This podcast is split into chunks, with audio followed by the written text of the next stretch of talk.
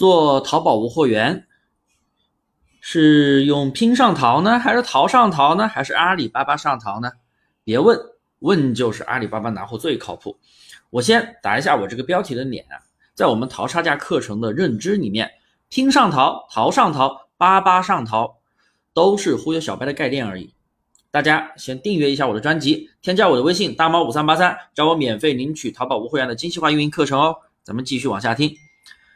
我在淘宝下载的图片，我出了单，我可以去拼多多拿货，我也可以去幺六八八拿货，甚至其他的平台拿货都一样。所以你在哪里上淘又有什么关系呢？难道你在拼多多拿货就一定要去拼多多复制吗？还专门有人去找什么拼多多复制的软件呀？啊，有的人专门幺六八八拿货就一定要去幺六八八复制吗？也是到处去找软件。钱花了不少，效果一点都没有，对不对？大家把概念搞清楚。所以重点是你在哪里拿货。现在淘宝已经明令禁止使用跨平台的运单号，防止个人信息泄露。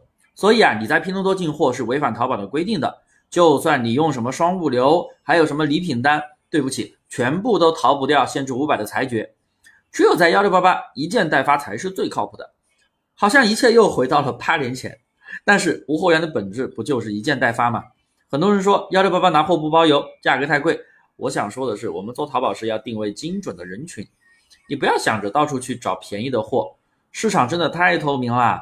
你应该想着我怎么样去卖出一个相对较高的价格才对，这个才是大家要重点关注的。好了，今天的课程就给大家讲到这里，欢迎大家的收听，感谢订阅，添加我的微信大猫五三八三。找我免费领取淘宝无货源开店视频课程，有问必答，说到做到。